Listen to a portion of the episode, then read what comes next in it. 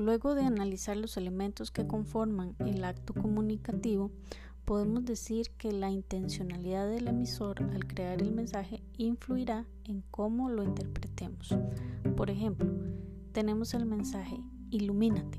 Si no conocemos al emisor, podemos interpretarlo de diferente manera, pero si sabemos que el emisor es un predicador, entendemos que el mensaje como una metáfora religiosa.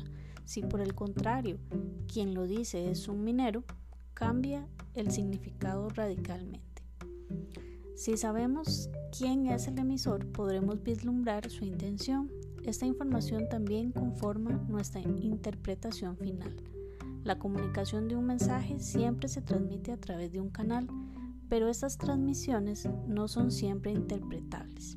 El entorno y pueden ser distorsionadas o alteradas de manera intencionada o no.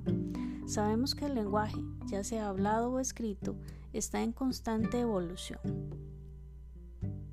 y por lo tanto algunos significados cambian, se transforman o se pierden en el paso del tiempo. De hecho, podemos decir que la mayoría de los mensajes están muy ligados a un periodo o un lugar concretos y algunos son casi efímeros en el tiempo. Por ejemplo, no podemos plantear la siguiente pregunta. ¿Cómo tendríamos que comunicar la idea de peligro de los depósitos de residuos nucleares, en generaciones futuras? Ciertamente no se trata de una tarea fácil ni evidente. El destino de un mensaje no siempre es el mismo que tenía previsto de entrada el emisor, es decir, si un mensaje es interpretado correctamente, se puede afirmar que ha llegado a su destino, pero a veces se puede alterar durante el recorrido, ya sea por la propia calidad del mensaje o por alguna ambigüedad. El error de transmisión, sea intencionado o no, se puede decir que nuestra capacidad de decodificar un mensaje depende en gran medida de nuestras capacidades y conocimientos intelectuales de nuestros rasgos culturales. Cuanto más sepamos sobre los hechos, historia, cultura, sociedad, más y mejor podremos interpretar los mensajes.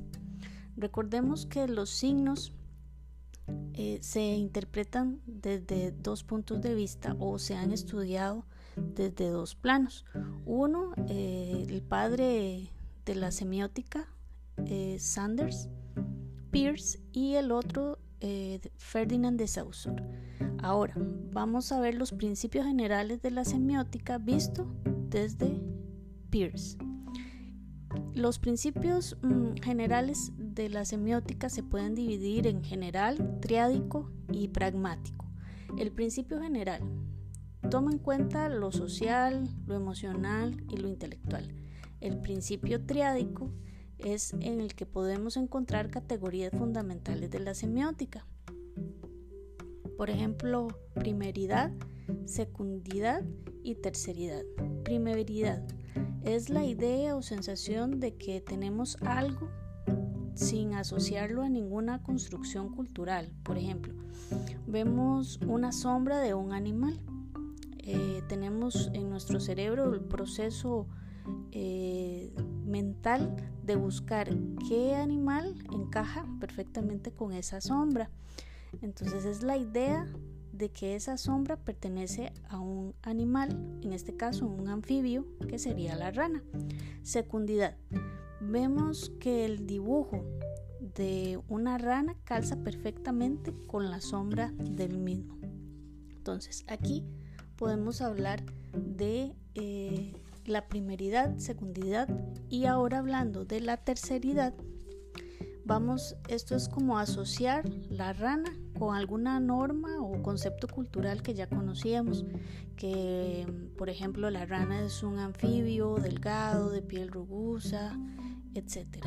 Pragmatismo es el contexto en el cual se producen los signos, es la teoría de significado es decir, toda definición que tenemos de algo parte de un uso que le damos en nuestra vida diaria. También podemos hablar de la semiosis, que según Peirce es cualquier cosa que sin importar su complejidad puede ser un signo, puede ser, un, puede ser simple o complejo.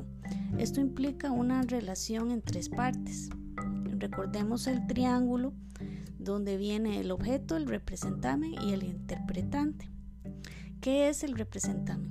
Es el signo, es la idea de alguna cosa o pensamiento abstracto.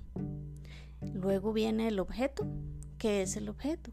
Es a lo que la idea se dirige. ¿Y qué es el interpretante? Es aquel que produce el representante. Es la idea en la mente de la otra persona. Ahora bien, vamos a hablar de los tipos de signos según Peirce.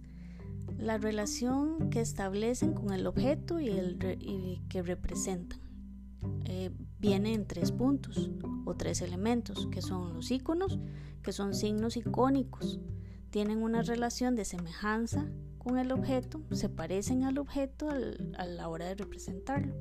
El índice es el signo indical, tiene relación de continuidad con los objetos, indica, anticipa, evidencia. Y el número 3 es el símbolo, que es el signo simbólico. Este tiene una relación convencional con su objeto. Son signos construidos por el ser humano para comunicar algo. Están asociados a un objeto por un acuerdo cultural. Luego vamos a ver otra vez el triángulo el primer vértice podemos ponerle icono. Eh, imaginémonos un mapa que es la forma de los países, en este caso sería el objeto. El índice en el siguiente vértice, que sería una nube negra. Esa nube nos indica que va a llover. Y en el tercer vértice es el símbolo. Imaginémonos una balanza, que eso significa eh, justicia, Luego, por otra parte, vamos a hablar un poquito del color. Los signos son considerados en su capacidad para representar o significar otras cosas, para transmitir información o, conceptos que están más allá de los signos en sí mismos. El color es considerado como un signo que puede sustituir a otras cosas. El color como signo es capaz de interpretar algo que está fuera de sí mismo? Pues sí, la sustitución más simple es la que se hace mediante el color, lo que configura nuestro mundo visual.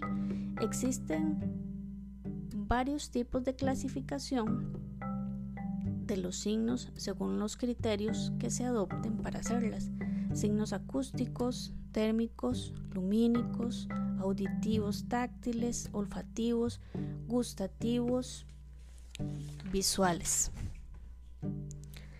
Veamos claramente que dentro de esta clasificación el color se encuentra dentro de los signos lumínicos y visuales. También podemos hablar de la iconicidad del color. Cuando la asignación de significados a los colores se hace por medio de asociaciones psicológicas, las relaciones se ven basarse en similitudes, tal como la asociación de los colores naranjas, rojos y amarillos con el fuego, el sol, el calor. Es por esto que son tipificados como colores cálidos. También podemos eh, pensar en los colores fríos, que son azulados y verdes. Pierce menciona un ejemplo de un ciego que pensaba que el color escarlata del cual había recibido una descripción verbal debía ser algo similar al sonido de una trompeta. Este ejemplo muestra específicamente cómo un sonido puede funcionar como signo, representando un color por medio de una asociación icónica. Podría darse a la inversa también. Un sordo que no conoce el sonido de la trompeta recibe una descripción verbal del mismo y cuando ve el color escarlata, la asociación con aquel, tenemos en cuenta que el color escarlata es un icono del sonido de la trompeta.